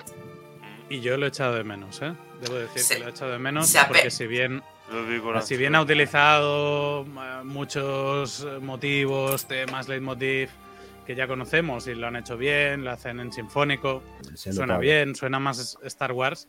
Hemos perdido ese punto exótico, raro de, de la electrónica bizarra que siempre añadía, ¿no? Pero que el todo tenía Boba como un elemento muy también- aleatorio. Sí, El también Boba Fett está también bien. es un señor compositor. Sí, sí, Boba- totalmente. Boba Fett, Es bueno, el, lo que tem- pasa es que- el tema de Boba Fett lo hizo Ludwig Göransson y a través del tema Joseph Shirley se encarga de hacer todo el score de toda la serie. Mm. No, no, Pues ya me, me entonces, encanta esa banda vaya- sonora, ¿eh? Pero creo que este capítulo, por primera vez en toda la serie, no ha hecho nada nuevo con la banda sonora. eh, en, en todo el episodio. Simplemente ha, ha- ha repetido o ha eh, hecho variaciones de lo que ya conocemos. Sí. Pero Goranson siempre nos sorprendía, siempre nos ponía una escena rara o nos metía un efecto o nos hacía eh, una construcción progresiva de sonidos de cada personaje que se iban uniendo a la escena. Eh, no sé, siempre hacía muchísimas cosas divertidas que en este capítulo pues no hemos tenido nada de eso, desgraciadamente. O sea que yo le echo de menos un poquito. Me- Sí, me yo ha no sé si es que Ludwig se había cansado de estar ya muy centrado en el mismo proyecto siempre, o no sé si se había No, dado problemas de no. acuerdo económico. Es que, es que Economía ahora no mismo es un, es un compositor muy cotizado, porque precisamente es de los pocos que saben aportar a las bandas sonoras un sonido nuevo, distinto, con muchísima personalidad, con, con muchos estilos distintos. Lo ha demostrado en, en- en las bandas sonoras que ha hecho, haciendo mil cosas distintas. Y, y es un compositor muy innovador que va muy cotizado y que tendrá mil proyectos en marcha que le habrán impedido estar Sí. en un proyecto de televisión. El otro gusta, es funcional, está claro que, que lo hace bien porque la, la misma banda sonora de Boba Fett, más allá del tema principal, es chulísima y está muy bien construida y hace cosas mucho más divertidas de lo que se permite hacer en este, que solo recurre Sí, porque en Boba que Fett cuando aparecían los, los tíos estos electrónicos, eh, em, estos que me Claro, y gustaban juega con la electrónica. puso El tema de la cantina. o el, el tema de mm, Laika Banta, que, que también tiene un. La un- cabanta. Este, este capítulo tiene, tiene un- un- una banda sonora muy, muy chula. Es, es- es toda banda sonora muy chula, pero precisamente porque te sorprende y porque innova también y porque tiene su propia personalidad y su propio sonido. Y este capítulo, para mí también ha sido el, el- el capítulo de toda la serie con menos personalidad.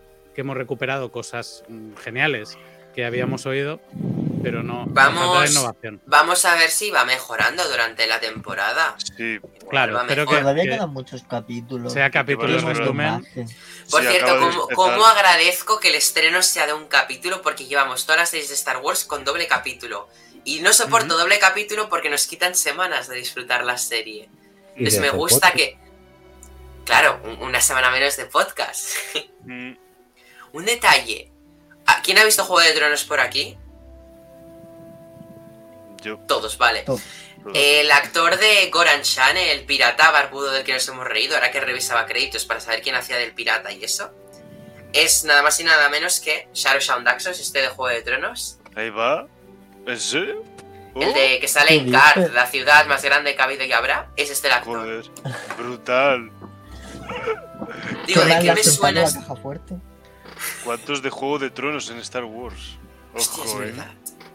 O sea, es que al final todos los de Juego de Tronos acaban en Star Wars también, tío. O sea, Hay que meter a Te muera en Juego de Tronos como sea. bueno, pues En sí, la casa del dragón le Claro, de hecho, ahora que pienso, la de, la de Kenobi salía en Juego de Tronos. Sí, Y luego el maestre Kyburn salía en Andor. Es, es gracioso. sí, Ah, y la rubia de Andor también salía en Juego de Tronos, que era la niña ¿Y Emilia esa. sí. Emilia Clarke, Vale. La, ni- la niña malvada, bueno, la otra niña malvada que se, que se pegaba, que maltrataba a Aria. Le, le zurró un poco en las calles de Girona, ¿eh? Que se grabaron esas escenas. Y la Mormon va con Pedro Pascal en. En The Last of Us. Sí, sí. O sea, son primos segundos, pero. Demasiadas pero bueno, están- conexiones. Todo queda en casa, todo queda en casa. De- demasiadas conexiones que se, que crean, que se crean con Juego de Tronos. Lo que inició HBO, que lo junte Star Wars. Ah, y Fasma. No nos hemos acordado de Fasma. También. Ah, Es Palma, verdad. Gwendolyn también. Christie. Gran actriz.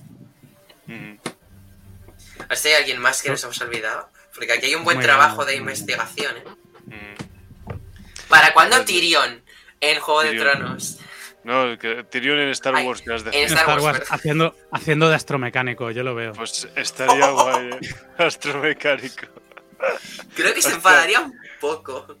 De Chopper, eh, interpretará a Chopper en, en No, Ahsoka. pero le, le pe- o sea, bueno, suena un poco mal, pero le pegaría, ¿eh? O sea, oye, Kenny Baker también, Kenny Baker también tenía lo mismo que, que Peter Dinklage, ¿sabes? O sea, y entonces, o sea, O Eh, de, o de, metieron o de Ewok. Este Ewok. salía diciendo una frase en episodio 8. Es ay, verdad, co- este el- también. no, el 7, yo lo, yo lo recuerdo en ¿En el el 7. Sí, Eh, sí, eh, Si, a, Wa- si a, Wa- a Warwick Davis los le pasa algo, que llamen a Peter Dinklage. Ya está. mm, también. Que haga de Wookiee. Ay, de Ewok, perdón. De Ewok. Que haga de Wookiee. sí, que haga No, de Wookiee, Wookiee, de Wookiee. Wookiee. No, de Wookiee, no, no. No, de Ewok. No, no. Pues nada, una, una temporada muy completa. Que, mm, ¿Qué esperáis? Más de... O sea, ya de lo que hemos partido hoy, ¿qué espera cada uno de vosotros que avance la trama? Si quieres empezar Y tú, si John Mark. lo hacemos ya en plan ronda de despedida Yo- como siempre o... A Ah, eso por mí sí, iba, José, porque- calma. Ah, vale, Sí, perdón, justo. es que me he bugueado, digo, se está saltando pasos mil, qué raro. John Mark, No, pues yo espero si una temporada. quieres... yo espero una Dime todo lo que temporada- esperas, tus teorías, lo que quieras. Aquí, ya sabes. una temporada muy completa. Eh, No quiero hacerme no quiero hacerme mefistazos porque luego prefiero que me, que me sorprendan. Pero yo creo que la trama de Mandalor y los piratas, yo creo que es hasta mitad de temporada y un poco más. Que no creo que el final de todo sea Mandalor.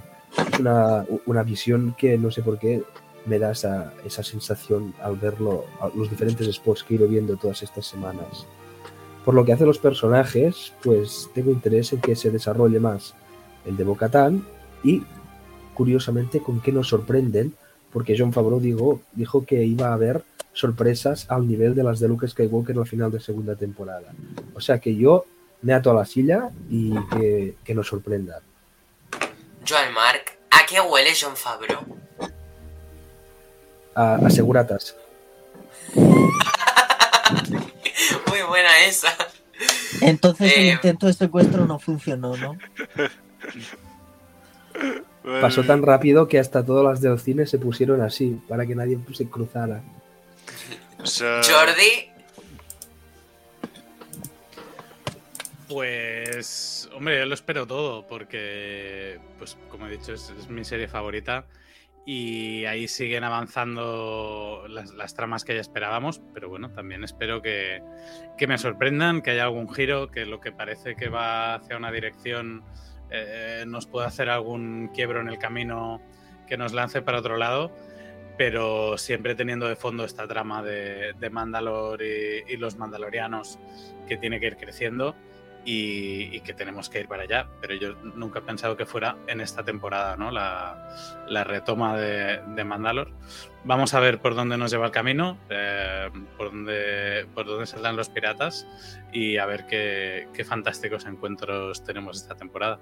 Y luego lo del, lo del robot de Grogu, el, el Grogu Z, me dejaba muy loco. O sea que ojalá veamos eso también. Y ya está, básicamente esa es la valoración. Ya os doy muchas gracias por, por estar aquí, por estar escuchando y, y poder conversar de, de, estos temas que tanto nos gustan. Quiero mandar un, un saludo muy fuerte a, a Jero, que hoy no ha podido estar, a Roger, que, que tiene su propio Grogu con el que jugar. Y, bueno, a Tony también, que, que nunca la vemos por aquí por Tatooine pero, pero bueno, que espero estar con él prontito también. Y muchas gracias a, a Sully y a Joan Mar por venir, que siempre es un placer compartir con ellos estos ratos.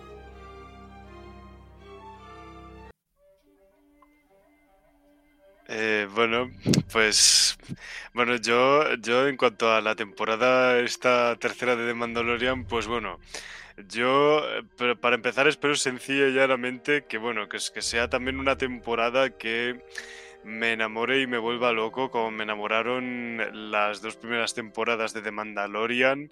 O sea, ya para empezar con, con la simple presencia y la simple dinámica de Mando y Grogu, o sea, es decir, que, que, Mando y Grogu vuelvan a vivir aventuras en las que estos dos personajes me hechicen como lo hacían en las dos primeras temporadas y, y me encariñe con, él, con ellos, empatice con ellos y me encariñe con ellos y, y me hagan pues desear que, bueno, vivan aventuras y salgan, y salgan triunfando. A ver, eso mm, yo no le cierro la puerta tampoco a que haya un poco de drama, porque también que haya un poco de drama con los personajes también me gusta, ¿sabes? Así para que, pues bueno, sé, para que, para que haya una muestra de que me importan estos personajes y me afecte lo que les pase. Em, pero bueno, sí, o sea, pues eso, o sea, yo espero siempre, o sea, yo siempre espero lo mejor para Mando y Grogu y para todos sus compañeros. Y bueno, sí, pues por supuesto, pues yo espero mm, espero más de esa acción épica que suele aportar The Mandalorian, bueno, y también todo Star Wars en general. Y, bueno, también, pues bueno, pues sí, que porque que vayan ahondando más en esas, en esas cosas que ha presentado este primer episodio, como por ejemplo, sí, todo lo de Bocatán y todo el rollo de Mandalor que que sin duda alguna creo que promete mucho. O sea, esta tercera temporada eh, promete mm, ahondar mucho más en todo el rollo de Mandalor, o sea, tanto dentro de eh, la historia y el círculo de Din Djarin, del Mandaloriano, como fuera de, como fuera de él mismo. Em, y a ser posible también mostrar, poniéndonos más escenas de los mandalorianos. Y, bueno, también a mí se me hace la boca, a mí se me hace mucho la boca agua pensando en esas sorpresas al nivel de Luke Skywalker en la temporada 2 que, que se pueden venir presentando aquí. O sea, yo, yo la verdad es que tengo ganas de que la temporada avance para llegar a ver esas sorpresas y bueno, y perder la cabeza tanto como la perdí cuando apareció Luke al final de la temporada 2 y bueno, también cuando salieron aquellos episodios con Mando, Luke, Ahsoka y Grogu en The Book of Boba Fett. Em, pues bueno, así yo creo que así en resumen, yo me espero otro temporadón maravilloso de de, demanda, de The Mandalorian em, con esta tercera temporada, que probablemente, o sea, eh, me da igual si puede ser mejor o peor que las dos primeras temporadas. O sea, a mí me, me basta con que sea una gran temporada como el resto de, como las dos anteriores temporadas y que y que, pues bueno, pues me vuelva a dar de esas cosas que tanto me gustan, o sea, o al menos algunas de ellas que tanto me gustan de The Mandalorian y que me recuerden por qué es una de mis series favoritas de Star Wars, pues con eso a mí me vale.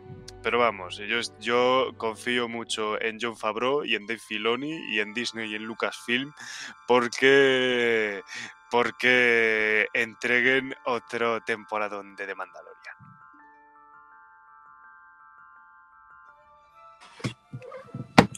Hola, eh, Neil me ha desactivado el micrófono porque siempre me silencia. Ningún podcast sin que Neil me silencie. Eh, el día que no lo haga, es que no, no, voy a decir nada porque como nunca no me va a silenciar, pues no pienso en ese día. Eh, bueno, ha empezado de Mandalorian, la serie que nos reunió aquí por primera vez. A mí me reunieron en el segundo, así que para mí el aniversario va a ser, bueno, el aniversario, no me entendéis, la semana que viene, pero bueno. Eh, bueno, un inicio de temporada muy bueno, muy cortito, la verdad, media horita que podría haber sido más, ¿no? Siempre puede, puede ser más, menos con que no vi eso. Podrían haberlo dejado en media horita y nadie se quejaría. Bueno, Em, nada que nos haya dicho ya. Un saludo a todos los que no han podido estar, en especial a Roger, que ha sido padre. Qué fuerte, Roger padres. Mira que lo dije yo en el vídeo de la boda que no le pegaba, pero mira, ahí está. Con su pequeño Grogu, como han dicho por ahí. Y bueno, ya Jero que no ha podido venir. Mm, me da mucha pena no tener aquí a Jero, porque es rarísimo que Jero falte un podcast. Es, no sé, extraño. Pero bueno. Un saludo a todos y que la fuerza os acompañe. Y como no está lo digo yo. Porque este es indiscutiblemente el camino.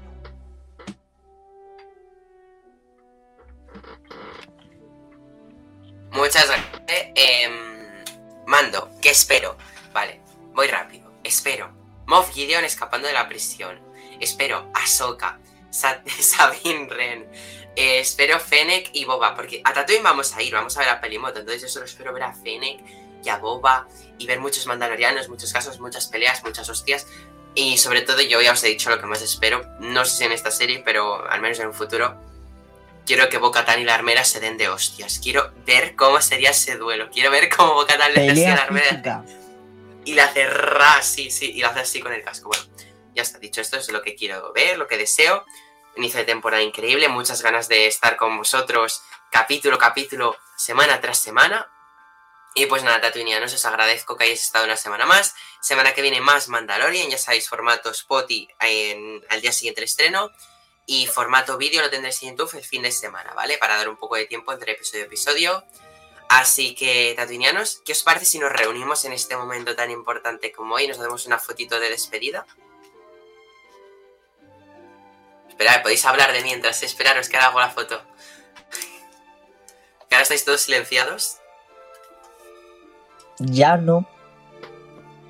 Ya no. Venga.